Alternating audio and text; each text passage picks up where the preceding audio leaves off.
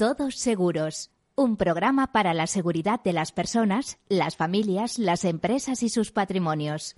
Un programa patrocinado por Mafre, la aseguradora global de confianza.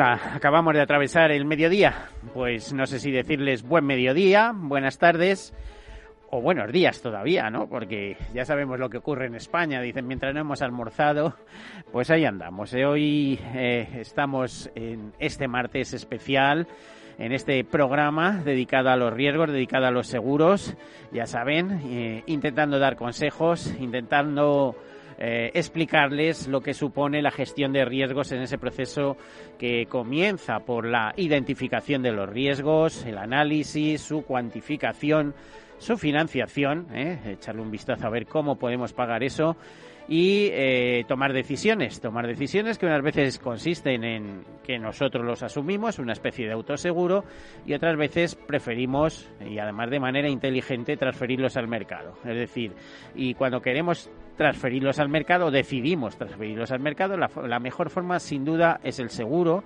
eh, con sus fórmulas asociadas, de aseguro, coaseguro, en definitiva, fórmulas de dispersión del riesgo.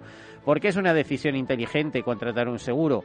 Bueno, pues porque por un precio fijo, conocido, pautado, esos 400 euros que nos llegan de vez en cuando a la cuenta, etcétera, nosotros somos capaces de responder eh, ante nuestras responsabilidades a determinados problemas por una cuantía ¿eh? Eh, que, sería a, veces insospechada, es decir, a lo mejor por 40 o por 400 euros, por 500 o por 1000 que vale una póliza de un automóvil, pues podemos hacer frente a una situación en la que haya por medio millones de euros y que en caso de no haber tenido esa precaución se puede llevar por delante todo nuestro patrimonio, todos nuestros esfuerzos, nuestras esperanzas. Muchas veces digo que qué absurdo es estar 30 años pagando una vivienda con su hipoteca, etcétera, y luego a lo mejor no ser capaces de tener un seguro de hogar para lo que pueda suceder.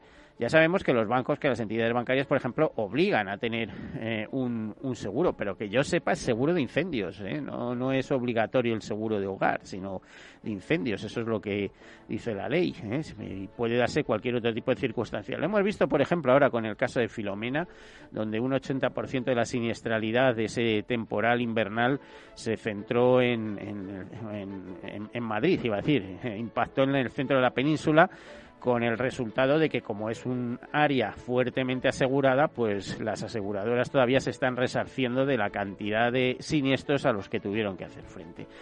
Bueno, pues ya saben, el seguro es la solidaridad mercantilmente organizada, el seguro es el todos para uno y uno para todos, el seguro es una buena idea y para el que pueda pagarlo, fíjense si es buena idea que al fin y al cabo hay fórmulas estatales de seguro también pues como le diría, la propia seguridad social. Por cierto, hablando de seguridad social y de otros retos, hoy vamos a tratar un tema muy interesante que es el, tema del ahorro para la jubilación desde las perspectivas y desde las fórmulas eh, de previsión que nos permiten con hablando de las últimas novedades que hay en fiscalidad, por ejemplo, ¿no?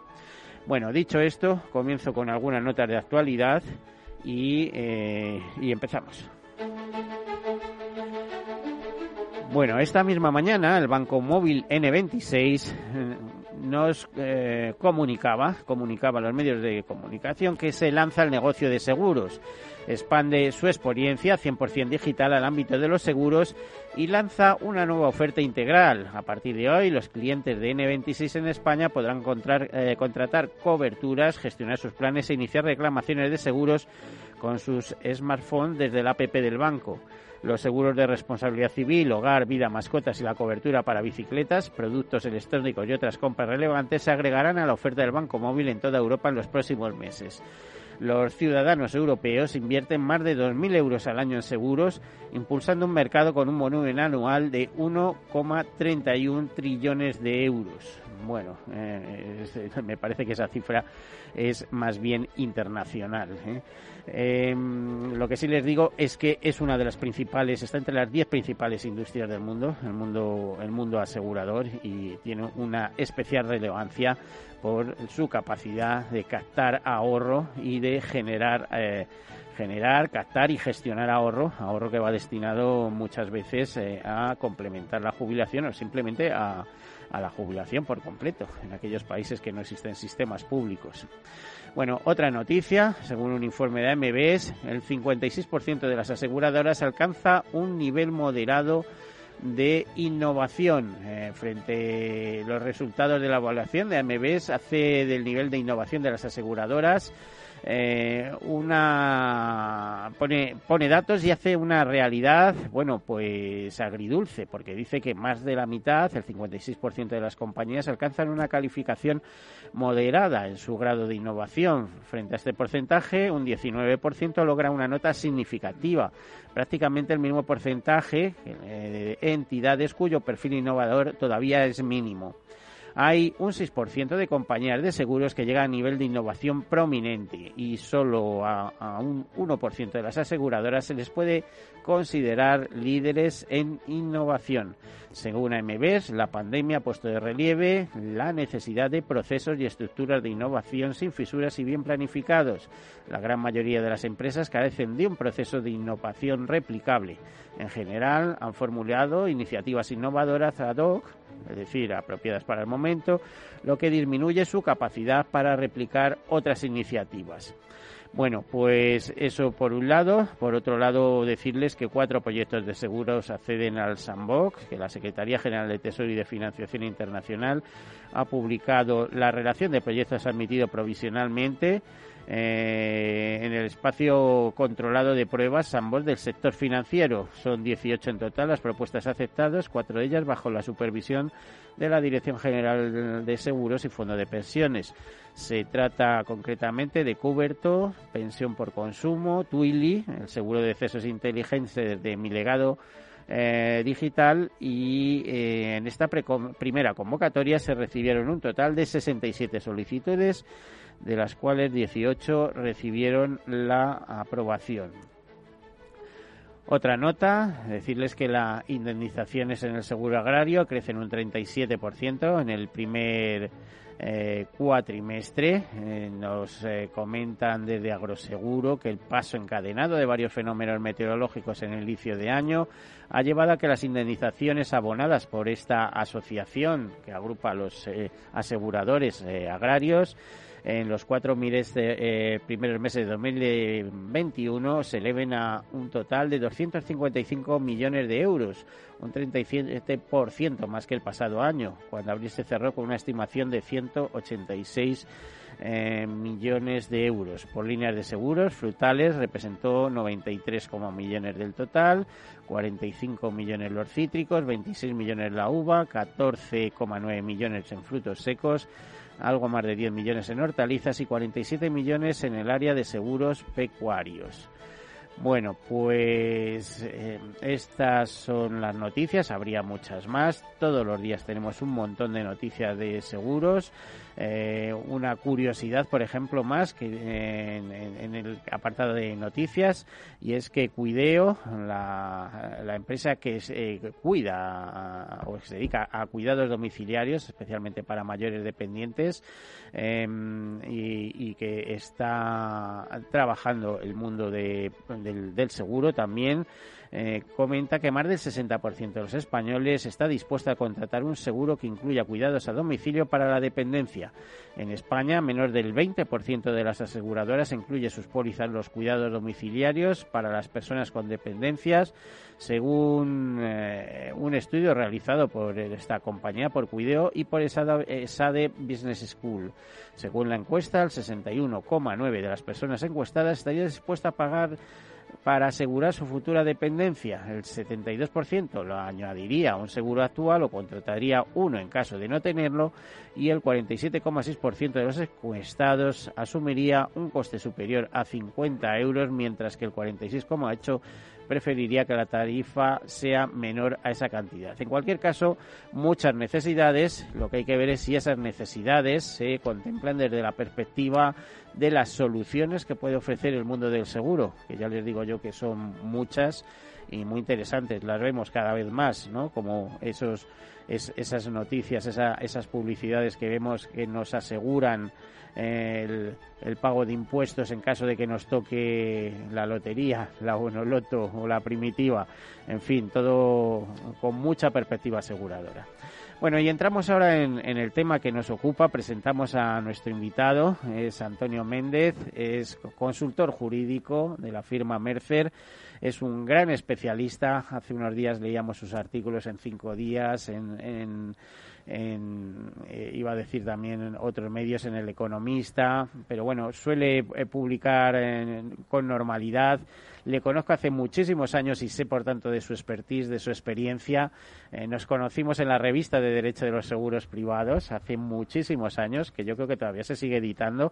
Buenos días, Antonio. Buenos días, Miguel. Bienvenido. Todavía se sigue editando la revista de Derecho de los Seguros Privados, pues ¿no? mira, no lo sé.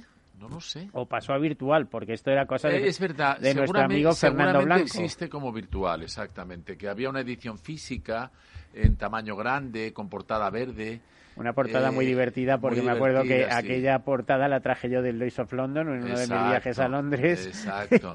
el Lloyds, el, salón del Lloyds en el siglo XIX. Sí, con los names que allí contratando sus pólizas, sus seguros, etcétera, ¿no? Bueno, em, a ver, Antonio, eh, ¿Cómo ves como gran especialista en, fiscalidad, en jurisprudencia, en temas eh, de seguros, eh, especialmente vinculados al ahorro? ¿Cómo ves el panorama ahora mismo en los seguros complementarios eh, para ahorrar, para la jubilación? Digo seguros y planes de pensión, fórmulas de, previsión. fórmulas de previsión, sí. Bueno, eh, el tema más candente, aunque lleva ya unos meses, es el tema de eh, la restricción de las aportaciones individuales a planes de pensiones las aportaciones propias del partícipe, ya sean a Bueno, eso levantan pollas, que te coste. Sí, ¿eh? porque antes se podía aportar hasta 8.000 euros y ahora solo se puede aportar 2.000 euros. Hay, hay quien dice, y esto tienes que matizarlo claramente, que los Em, en los planes de pensiones individuales solo se puede aportar 2.000 euros. Es que hay quien dice que se puede aportar lo que quieras y luego solo te puede deducir 2.000 euros. Digo, pero por Dios, si te lo controla, la, te lo están controlando la agencia tributaria, que depositas ahí, que no depositas. No, es un límite fiscal y financiero.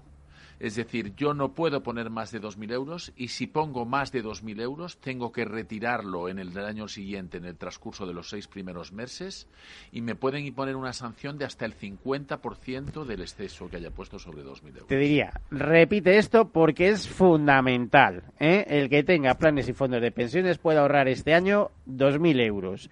Y si ahorra 4.000, repite lo que puede le harán retirar en el transcurso de los seis meses siguientes a cerrar el ejercicio como máximo el exceso y puede tener una sanción del 50% de ese importe por haberlo aportado de más. Y si además la rentabilidad del fondo ha sido negativa, la pierde, pero si ha sido positiva, la parte positiva no la gana. Se le restituye la aportación que hizo, aparte de la penalización que mencionaba. Pues eso para que haya gente por ahí eh, diciendo que no tiene consecuencias. Sí que las tiene, las y, tiene muy, Lo que pasa es que normalmente si tú solo tienes un plan de pensiones no te vas a poder pasar de 2.000 euros, porque la gestora del fondo de pensiones no te cogerá más de 2.000 euros, porque tiene la instrucción y los sistemas preparados para no cogerte más de 2.000 euros. El problema es si te haces varios planes metes 2.000 en cada uno, te haces tres planes y has aportado seis. Eh, pues cuando se descubra el pastel, si se me permite la expresión... Que se va a descubrir, porque como te mandan la relación de... Claro, claro, claro. Para hacer la declaración de la renta. Sí, porque además las aportaciones ellos las declaran a... Para la agencia tributaria. a la agencia tributaria, sí. Bueno, eh, eh, eso por un lado, por otro, em, continúan los planes de pensiones sistema empleo, eh, empleo, vamos a decir sistema empleo, eh, o asociados también, no sé si en, hay muy pocos, casos. Hay muy pocos, no ha mm, funcionado en este país el No, y el sistema empleo tampoco ha funcionado excesivamente, bueno, lo que ha tirado es el individual. pero bueno, algo de masa crítica tiene, no mm. mucha, pero no, la deseable, vamos, digamos. Y ese ha sido el gran problema, o sea, Escriba, que es un hombre que viene de la IREF, si no me equivoco, el, el, mundo de la previsión lleva años dándole vueltas a ver cómo podían cambiar este escenario, o sea, que la gente ahorrara complementariamente en la empresa, la pyme, etcétera, en su trabajo.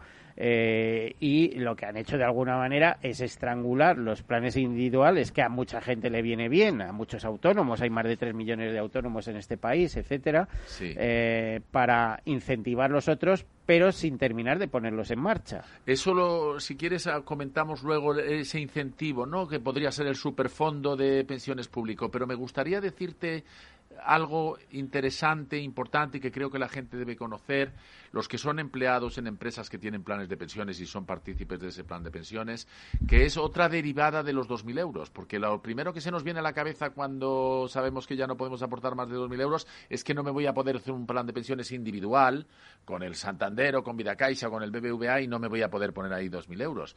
Pero es que tampoco puedo poner 2.000 euros en mi plan de empleo. Tampoco puedo ponerlos en el de empresa. Es la suma de ambos. Lo que haga en planes individuales y mi plan de empresa. si el, aporto... el, plan de empresa se decía 8.000 euros. Eh, te vas a poder deducir hasta 8.000 euros del plan de empresa más 2.000 euros de tu plan individual. No. Vamos a ver, recordemos, hasta 31 de diciembre del año pasado se podían aportar hasta 8.000 euros. Ahí se contaba mis aportaciones propias, mías, personales, individuales, a planes individuales. Eh, yo tenía, por ejemplo, Santander, Vida Caixa y, y, BBVA, ¿de acuerdo? Además, mis aportaciones, también las mías propias, individuales, a mi plan de empleo y además las de la empresa. Todas esas juntas no podían pasar de 8.000 pero no había un balance entre ellas. La empresa podía poner cuatro y yo cuatro, la empresa seis y yo dos, yo seis y la empresa dos. Ahora, a partir, de, 31 de, a partir de 1 de enero de este año, yo, yo, mis aportaciones solo puedo poner 2.000 y he de sumar las de mis planes individuales y las que pueda hacer al plan de la empresa. Con todo eso no puedo pasar de 2.000.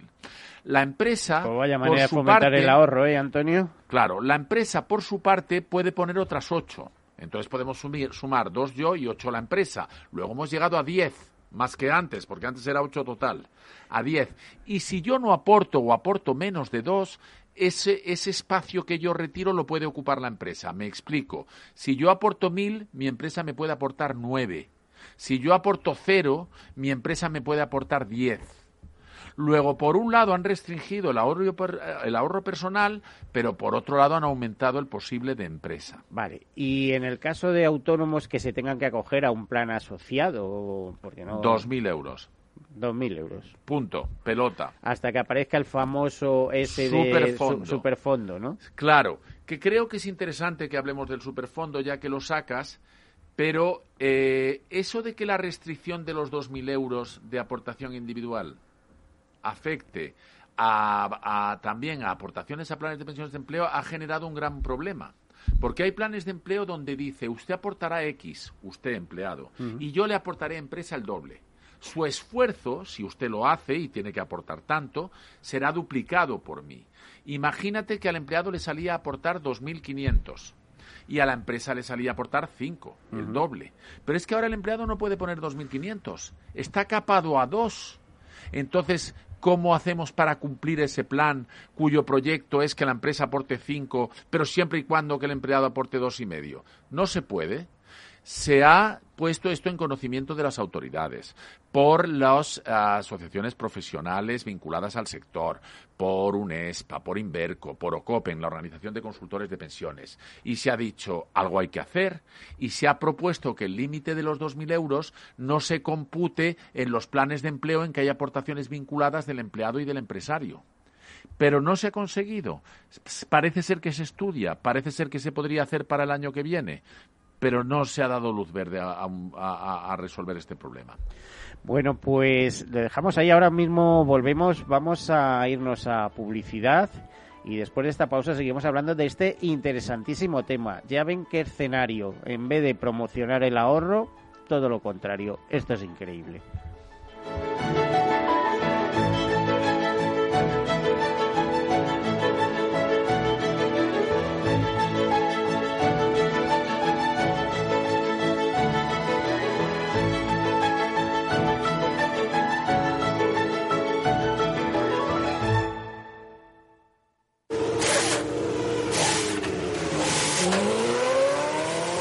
Saber que con tu seguro te recogen y entregan tu coche reparado es sentirte imparable. Seguros de coches Mafre, el mejor servicio. Ahora a mitad de precio y con la facilidad de pagarlos mes a mes. Con Mafre eres imparable. Consulte condiciones en mafre.es. Imagina un seguro de salud que te ofrece todas las especialidades con los mejores centros y profesionales. Imagina que puedes ver a tu médico y hablar con él cuando quieras. Deja de imaginar y contrata tu seguro de salud Medifiac. Con una nueva app móvil de videoconsultas médicas. Infórmate sobre Medifiac con tu mediador o en fiac.es. Fiac Seguros. Descomplícate.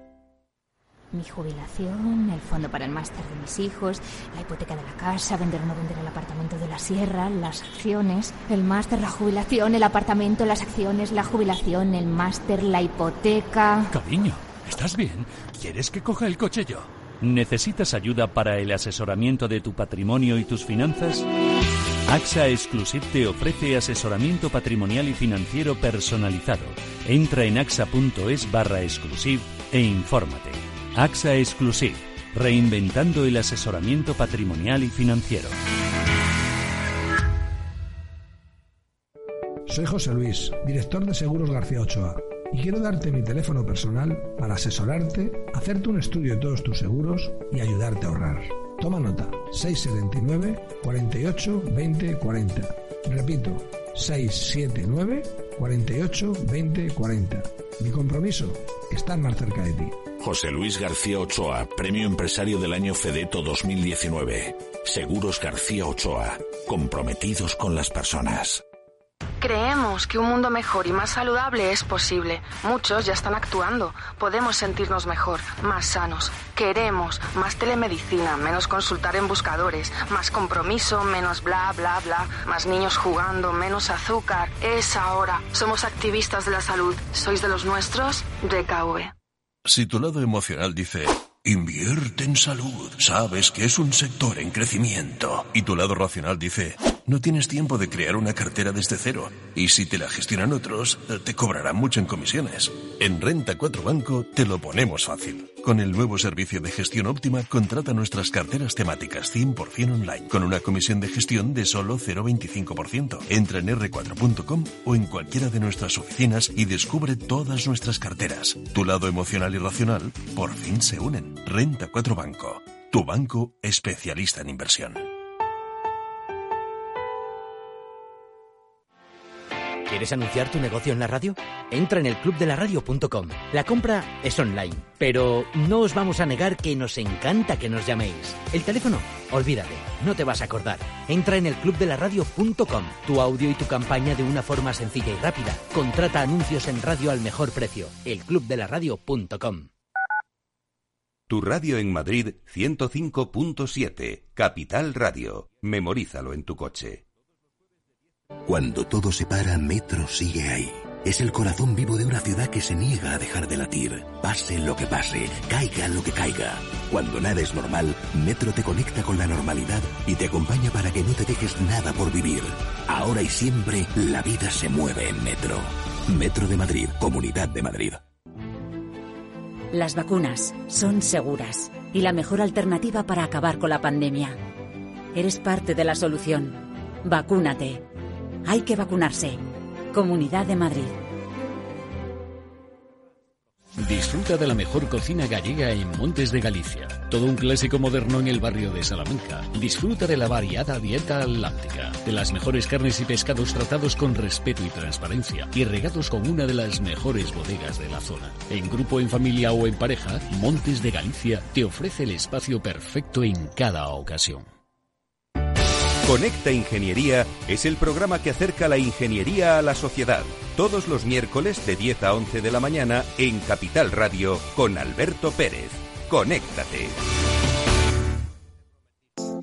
Horno San Onofre. Somos pasteleros y eso nos gusta. Utilizamos materias primas que nos hacen disfrutar y elaboramos todos nuestros productos de forma artesanal, sin sucedáneos, ni margarinas, ni grasas trans. Sabemos que las cosas buenas son importantes. Con el hashtag buscamos gente dulce. Horno San Onofre, calle San Onofre 3, teléfono 91 532 9060 y calle Hernani 7, teléfono 91 554 3396. También nos encontrarás en el mercado de San Miguel, www.pasteleriasanonofre.com. Capital Radio.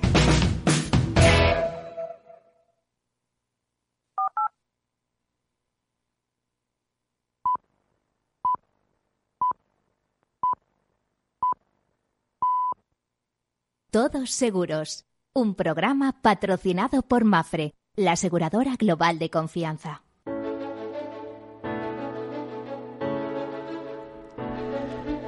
Bueno, pues aquí continuamos. Estamos escuchando cosas que no escucharán en otros sitios con un gran experto como es Antonio Méndez, consultor jurídico en, en, el grupo Mercer y eh, veníamos hablando, estábamos hablando pues eh, de lo que eh, de los problemas que se están dando en planes de pensiones de empleo, los nuevos límites de aportaciones, etcétera, etcétera.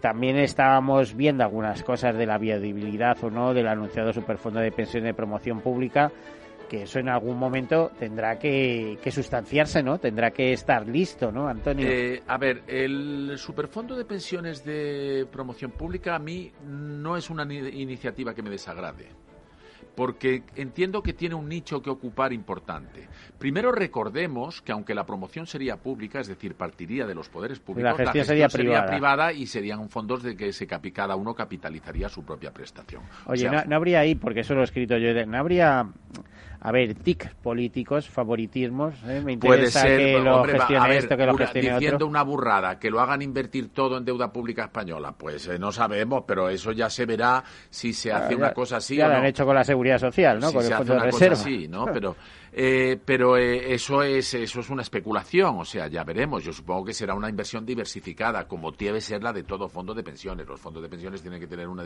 inversión diversificada. Eh, y, en general las inversiones no hay que poner todas los huevos en la misma cesta.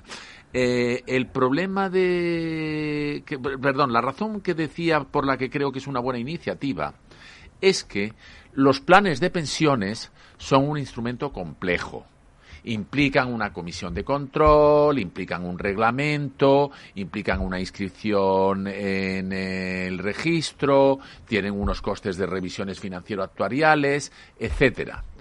Eh, y, por, y, por, y además, si son pequeños, tienen un grado de comisionamiento muy alto y el comisionamiento va contra patrimonio, es decir, que se come rentabilidad. Cada punto de comisionamiento es un punto menos de rentabilidad. Eh, eh, entonces, el, el son de difícil acceso para las pymes. Porque una gran empresa, pues un, señor Repsol, una señora Telefónica, se pueden hacer su plan de pensiones con todo esto, pero no lo pueden hacer las pymes. Y además eh, tenemos a los autónomos que no pueden entrar en un plan de empleo porque son autoempleados, eh, son empleados de sí mismos. Sí, cada día de se lo, que más se trataría, si se hace bien, si se hace bien, es que el superfondo o los superfondos, porque supongo que habría diferentes perfiles de riesgo para poder elegir, admitirían como en condiciones de planes de empleo a empleados de pymes y autónomos. Y además entiendo que se les permitiría apartar hasta las 10.000. Sí, o sea, que 8.000 fueran en funciones de ese superfondo y 2.000 en planes individuales. Eh. Eh, no, eh, al, hacerte del superfondo, yo soy, por ejemplo, vamos a poner un caso de un autónomo. Solo podrías tener superfondo. Como yo lo visualizo, mira, yo soy un autónomo, me apunto al superfondo. El plan es como si fuera de empleo. Por tanto, el límite de aportación no es el de 2.000 individual, es el de 10.000 contando la aportación individual Ah, y la del empresario, vale, vale. porque yo soy mi propio empresario, soy un autoempleado. Luego, el superfondo podría ser un Pero todo vehículo. eso está por regular. ¿o no está? Todo esto está por hacer, pero podría ser un vehículo para un coche escoba que recoja la mala fiscalidad que tienen los individuos cuando son autónomos. Pero esa sería una de- segunda derivada, la fiscalidad. La primera es que la pyme que no tiene acceso a los planes de pensiones por sus complejidades administrativas y sus costes, podría tenerlo. Luego, si se hace bien, estaría eh, yo a favor de una iniciativa de este tipo. Bueno, y luego, fíjate, una pregunta que alguna vez la, la hemos tocado. La diferencia de vivir en un territorio o en otro, en una comunidad autónoma o en otro. ¿Eh? Comunidades autónomas como el País Vasco, que han legislado con sus EPSV famosas, entidades Sí. de previsión social vasca, Voluntaria. voluntaria y con y, y muy avanzados, muy adelantados en cuanto a previsión complementaria respecto al resto de los ciudadanos de este país y con claras ventajas. ¿Cómo está allí? A ver, las entidades de previsión social voluntaria son unas entidades que solo existen en territorio vasco y que están legisladas por el Parlamento vasco y, que, y supervisadas por el gobierno vasco y que tienen la misma finalidad que los planes y fondos de pensiones, que es constituir prestaciones para jubilación, fallecimiento e invalidez permanente, eh, pero tienen unos límites de aportaciones y una fiscalidad diferentes. Se pueden aportar hasta 5.000 euros por el individuo, más adicionalmente os otro- os otros 8.000 por la empresa. A- aunque la suma de los dos no puede pasar de 12. Es, y 5 más eh, eh, 12 son 5 más 7. Eso quiere decir que uno de los dos, ha- si la empresa, si el individuo aporta 5, la empresa puede aportar 7. Si la empresa aporta 8, el individuo puede aportar 4. El límite, como puedes ver, no solo es más amplio que el que había antes, eh, que el que ha salido ahora, sino ya aquel que había antes de 31 de diciembre de 2021. No, y además pueden rescatarlo, creo que incluso antes de Ah, sí, a los 10 años. Otra cosa, ¿entraría en colisión esa, esa fórmula de previsión, eh, previsión, digamos, exclusiva para los residentes en aquella comunidad autónoma con las fórmulas diseñadas por el gobierno? Eh, bueno, el límite fiscal en teoría es el del País Vasco, pero en los, si yo tengo un plan de pensiones en el País Vasco también solo puedo aportar dos y ocho, dos yo y ocho la empresa, porque eso es para la figura de entidad de previsión social voluntaria. Los planes de pensiones tienen la, eh, la- la- eh, en el territorio vasco también la fiscalidad con, y los topes eh, de todo el territorio. O sea, que podrías estar eh, con la EPSV y con el superfondo del gobierno. Eso habría que ver. Ese es el Sí, tema. co- co- cómo computan. Eso habría que ver. Por cierto, una cosa Pues con del para el País una cosa del este superfondo que es, es una, un problema que se están topando a la hora de ponerlo en marcha y es un problema de encaje constitucional. Una de las ideas, el superfondo no sería solo para pymes y para autónomos. Eh, estaría abierto también a otras empresas y a que planes que hoy existen migraran a él y tal. Eh, y se está incluso pensando seguir un modelo como el británico, que es que sea de adscripción obligatoria.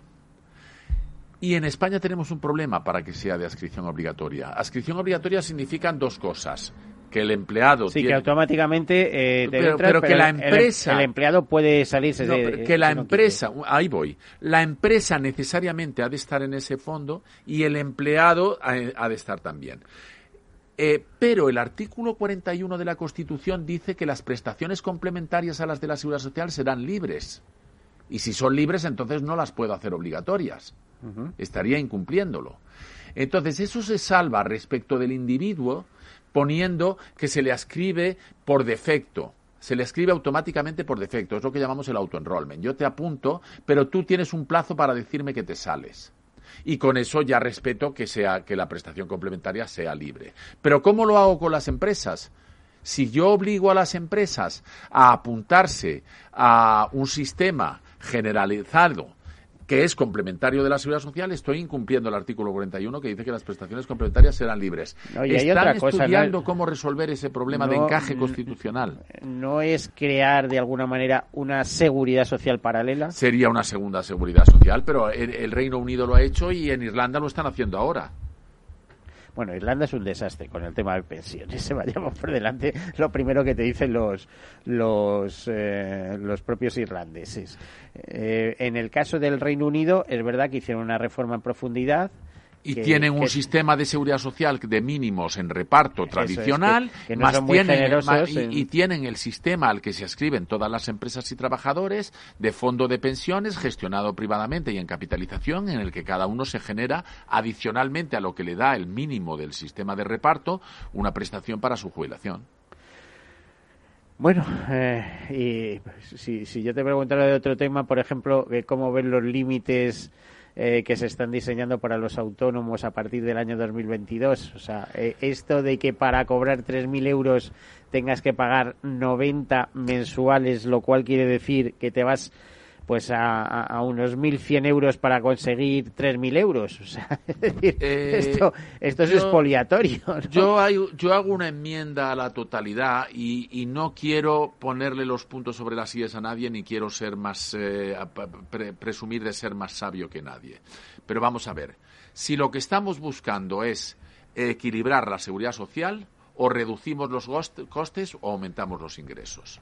Esta parece ser una medida de aumento de ingresos. Ah, Pero si es una medida de aumento de ingresos, te recuerdo que las prestaciones se calculan por una base reguladora que es un promedio de bases de cotización.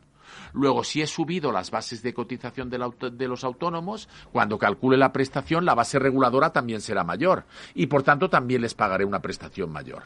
Si estaban desequilibrados eh, aportaciones y prestaciones cuando era la mínima, seguirán estándolo cuando sea la máxima. Entonces, ¿dónde está la solución? ¿O es que lo que vamos a recaudarle a los autónomos luego no lo vamos a emplear para pagarles una mejor prestación? No, no se ve que sea muy buena solución. De hecho, mm, como problema pendiente siguen estando las pensiones con este y con todos los gobiernos. O sea, todos te lo indican. ¿eh? Hace falta más, más ingresos ¿eh? y contener el gasto y eso pues parece complicado. ¿Y qué me dices de la proyectada derogación de la jubilación forzosa por convenio colectivo? Bueno, esto es un vodevil. En el año 2012, gobernando el Partido Popular, eh, la jubilación forzosa por convenio que existía se derogó. La jubilación forzosa por convenio significa que si tu convenio pone que cuando alcanzas la edad ordinaria de jubilación y tienes derecho a prestación de la seguridad social, eh, eh, llegas vivo y empleado, te tienes que marchar de la empresa. Y no hay que indemnizarte por despido. Es una baja forzada por el convenio. La marca el convenio. ¿Vale? En el año 2012 un gobierno del Partido Popular lo quita. A finales del año 2018, el anterior gobierno actual del, del, PSOE, el anterior en el que todavía no estaba en coalición con Podemos, el que fue resultante de la moción de censura en el año 18, vuelven a poner la jubilación forzosa en los convenios como a materia negociable. Es decir, los sindicatos y los, los representantes del personal y la, y la, empresa pueden negociar la jubilación forzosa. Porque recordemos, eso sí, que cuando no hay cláusula de convenio, la jubilación en este país es un derecho, no una obligación. Aunque yo alcance la edad de jubilación, si quiero seguir trabajando, sigo y no hay quien me mueva de mi sitio salvo que me despidan, ¿vale? Salvo que pongamos esta cláusula. Que las empresas no suelen despedir porque les cuesta mucho dinero. esta cláusula vuelve a estar, eso es, esta cláusula vuelve a estar en vigor desde el 2018. Es una cláusula que interesaba a las empresas porque la gente cuando alcanza la edad de jubilación se va sin, sin obligarte a despedirla y interesaba a la representación del personal, a los sindicatos porque tenían un tema más para negociar en el proceso de negociación colectiva. Pero ahora descubre eh, el ministro de Seguridad Social que no le conviene tener cláusulas de jubilación forzosa en los convenios porque así a la, gente se tiene que ir de la empresa en vez de quedarse y tiene que pagarse la pensión de la seguridad social. Y entonces se está pensando reintroducir la derogación de la jubilación forzosa y permitirla como, como, como muy pronto a los 68 años, de forma que ningún convenio podría decir que un trabajador se tiene que ir con menos de 68 años. No se le puede. Si se le quiere sacar hay que despedirlo. Y esto tiene una cosa curiosa también, que es que cuando te despiden, que vamos a suponer que se ha quitado la jubilación forzosa, ¿no? Y que me despiden. Si me despiden, yo cobraré una indemnización. Si cobro esa indemnización, hasta 180.000 euros eh, como máximo está exenta.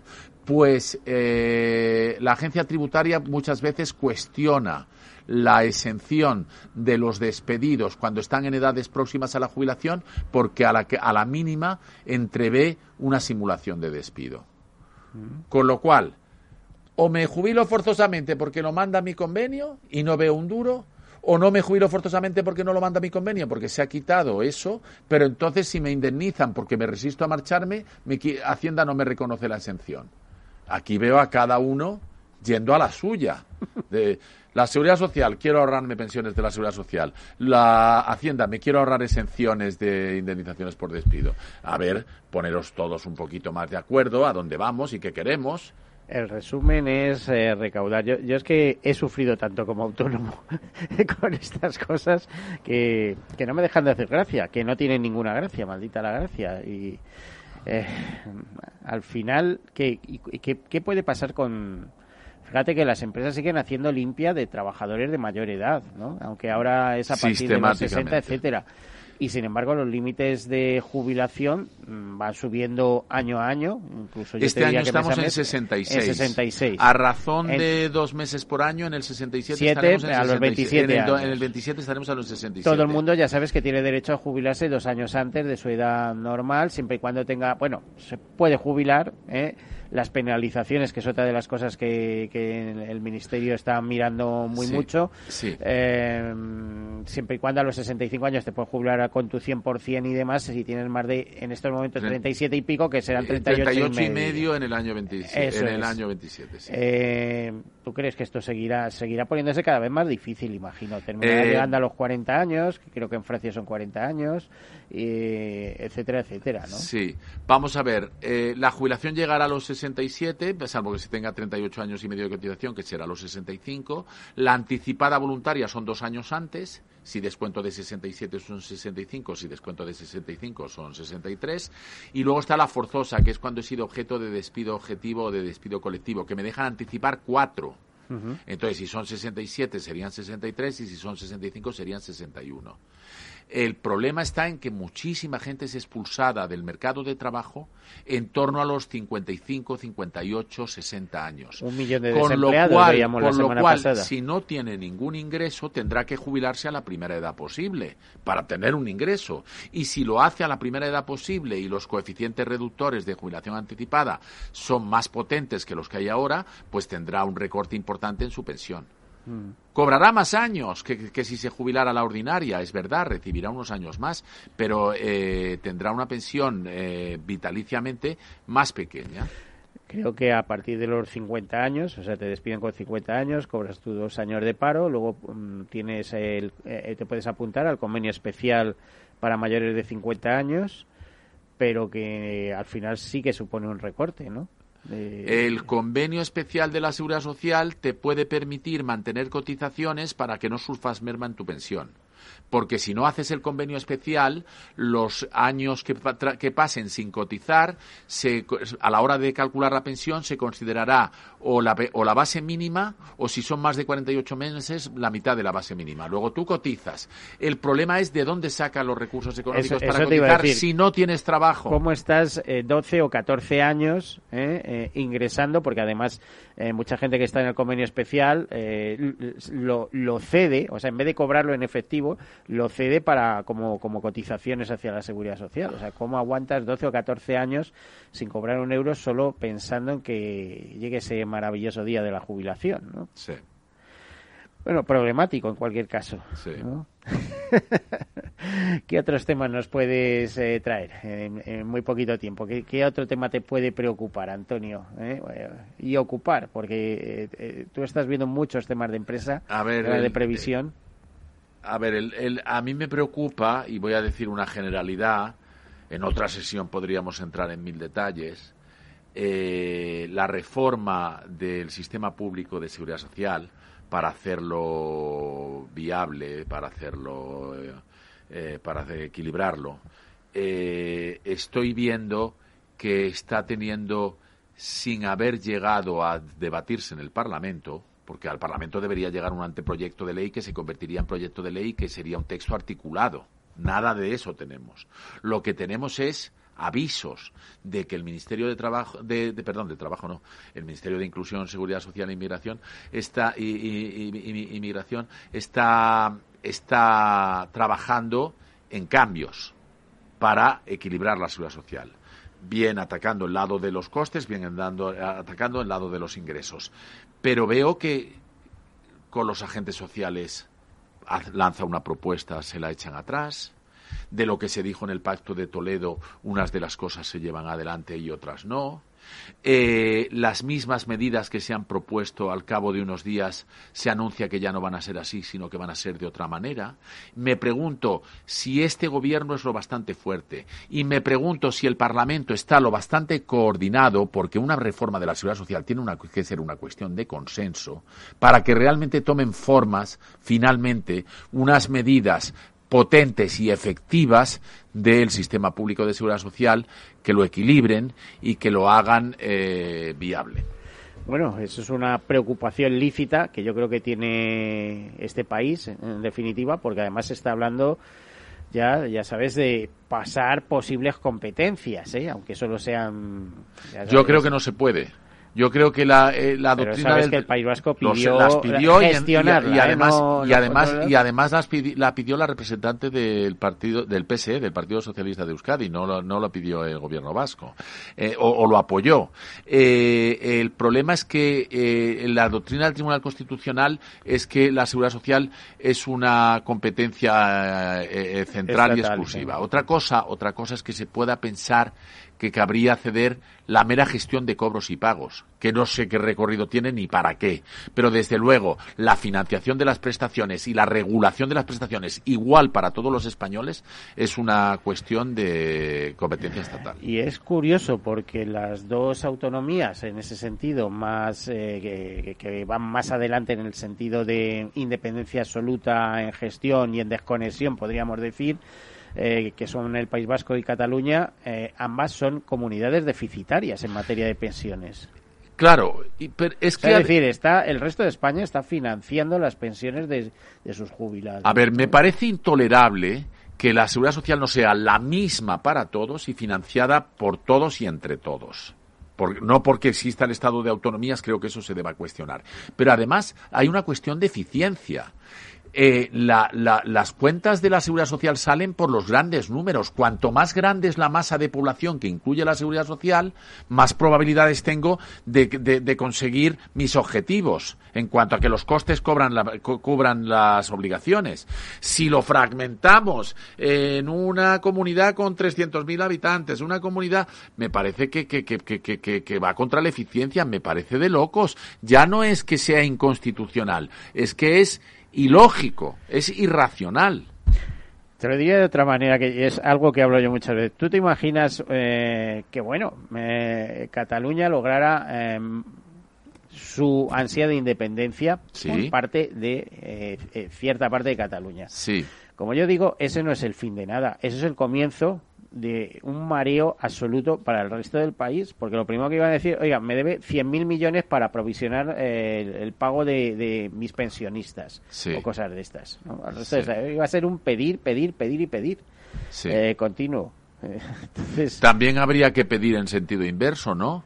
Si todas las infraestructuras que existen en Cataluña se han pagado por el Estado español con todos los impuestos recaudados en toda España, incluida Cataluña, y, se- y no solo los impuestos, sino con la emisión de deuda pública, también tendría que tener su parte, su cuota parte de deuda pública que asumir, ¿no? ¿O no? Bueno, dejemos, pensemos que no va a pasar nada. Pensemos que no va a pasar Que nada. va- que vamos a cambiar de tercio. Lo que pasa que sí es verdad que el país está muy raro. Este, esta, este caso de, de España, eh, eh, estas cosas no se plantean en Portugal y ni siquiera en Francia. Es- es- o sea, algo, algo falló en el momento de diseñar el estado de las autonomías y esto de ir ganando parcelas o, en la propia ley electoral, en no hacer una ley que permitiera dos vueltas, esto ha dado mucha ventaja a muchos territorios y, se han creado eh, profundísimas desigualdades entre unos territorios y otros. Pues Antonio, ¿qué más eh, podemos tener en, en materia de pensiones y seguridad social? Por cierto, no sé si te has enterado que el Instituto Nacional de Seguridad Social, eh, para jubilarte, etcétera, ya el tema de presencial está pasando a la historia. eh. Sí. Hay que hacerlo todo telemáticamente Sí. o incluso mandarlo por carta lo- la- los, Sí. los requisitos. ¿no? Sí, sí. ¿Eh? Y dice, bueno, pues eso que va a suponer una reducción de funcionarios, pues parece que no. Es, Y, y, no, y no sé si es una medida temporal motivada por la crisis sanitaria del Yo creo que coronavirus. es temporal que se, o, o coyuntural, pero que co- con que de se convertirse consolidará. en, en ¿Tú estructural. piensas que sí. se consolidará? Absolutamente. Hombre, desde luego no se puede exigir que sea solo telemático. Hay que permitir que también se pueda hacer por, en, en, en papel, aunque no sea presencial, porque no todo el mundo se maneja por igual eh, con, con lo telemático. Y, y, y luego pienso que, mm, que es una pena que yo no pueda ir presencialmente porque hay gente que también cuando se presenta su solicitud de prestación quiere que se le aclaren un montón de cosas, quiere hacer consulta, quiere saber. Pues es una pena. La verdad es que eh, la tecnología ha venido a ayudarnos, pero muchas veces nos complica la vida, no nos engañemos. ¿eh? quedan, quedan ahí muchas lagunas. Antonio Méndez, eh, consultor jurídico de Mercer, más que consultor, porque yo te diría que eres el jefe del, tema jurídico en esa importante consultora Pero tú siempre has sido demasiado amable conmigo. Muy bien, muchísimas gracias por estar aquí con nosotros. gracias a vosotros y gracias a ti. Esperamos que nos vuelvas a ver próximamente. Pues aquí hemos terminado, solo nos queda despedirnos, decirles como siempre, sean seguros. Hasta luego.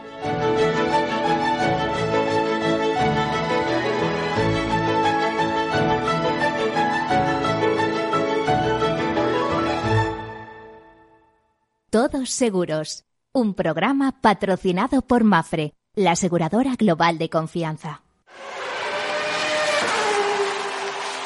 Saber que tu seguro te premia hasta con dos meses gratis por buena conducción es sentirte imparable. Seguros de coches Mafre, el mejor servicio. Ahora a mitad de precio. Y además con seguros exclusivos para coches híbridos y eléctricos. Con Mafre, eres imparable. Consulta condiciones en mafre.es. ¿Qué opinas del chalet de la playa? ¿Que no es momento de vender? ¿Y qué fondo es mejor para el máster de Laurita y Juan? Ok, ¿y si me pasa algo, qué hacemos con la hipoteca? ¿Con quién hablas? ¿Me dejas dormir? Con nadie. Menos consultar con la almohada y más asesoramiento profesional. AXA Exclusive te ofrece asesoramiento patrimonial y financiero personalizado. Entra en axa.es barra exclusive e infórmate. AXA Exclusive, reinventando el asesoramiento patrimonial y financiero.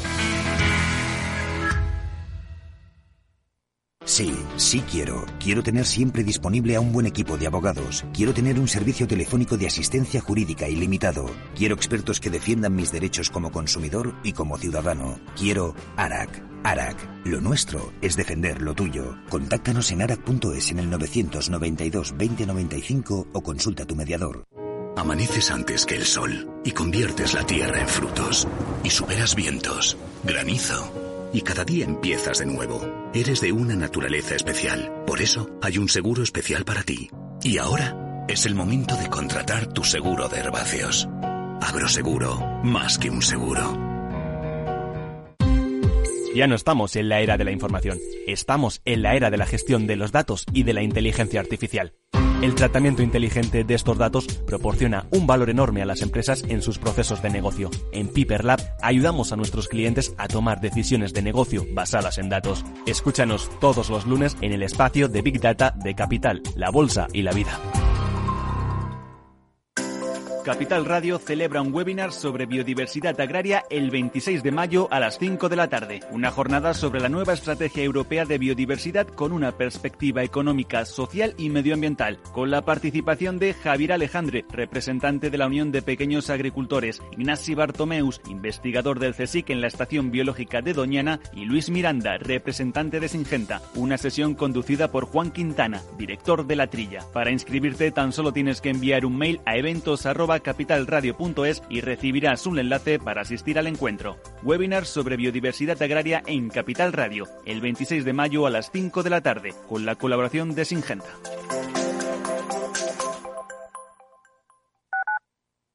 Escuchas Capital Radio, Madrid 105.7, la radio de los líderes. Las vacunas son seguras y la mejor alternativa para acabar con la pandemia. Eres parte de la solución. Vacúnate. Hay que vacunarse. Comunidad de Madrid. Disfruta de la mejor cocina gallega en Montes de Galicia. Todo un clásico moderno en el barrio de Salamanca. Disfruta de la variada dieta atlántica, de las mejores carnes y pescados tratados con respeto y transparencia y regados con una de las mejores bodegas de la zona. En grupo, en familia o en pareja, Montes de Galicia te ofrece el espacio perfecto en cada ocasión. Si te gusta el pádel, en Capital Radio tenemos tu espacio. Todos los martes a las 22 horas saltamos a la pista para contarte la actualidad del World Padel Tour, los torneos amateur, las novedades de las marcas y toda la actualidad relacionada con el segundo deporte más practicado de España. Esto es Padel, los martes a las 10 de la noche en Capital Radio. En el restaurante Gaztelubide somos rigurosos con la selección del producto para crear recetas imaginativas que acompañamos de una bodega generosa y brillante y de nuestra magnífica terraza durante todo el año. Restaurante Gaztelubide, carretera de La Coruña, kilómetro 12200, La Florida. Teléfono 91 372 8544. Una recomendación del programa gastronómico Mesa y Descanso.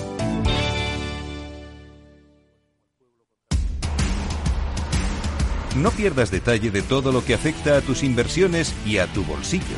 Toda la información en Mercado Abierto con Rocío Arbiza, de 4 a 7 de la tarde en Capital Radio. Capital Radio. Siente la economía.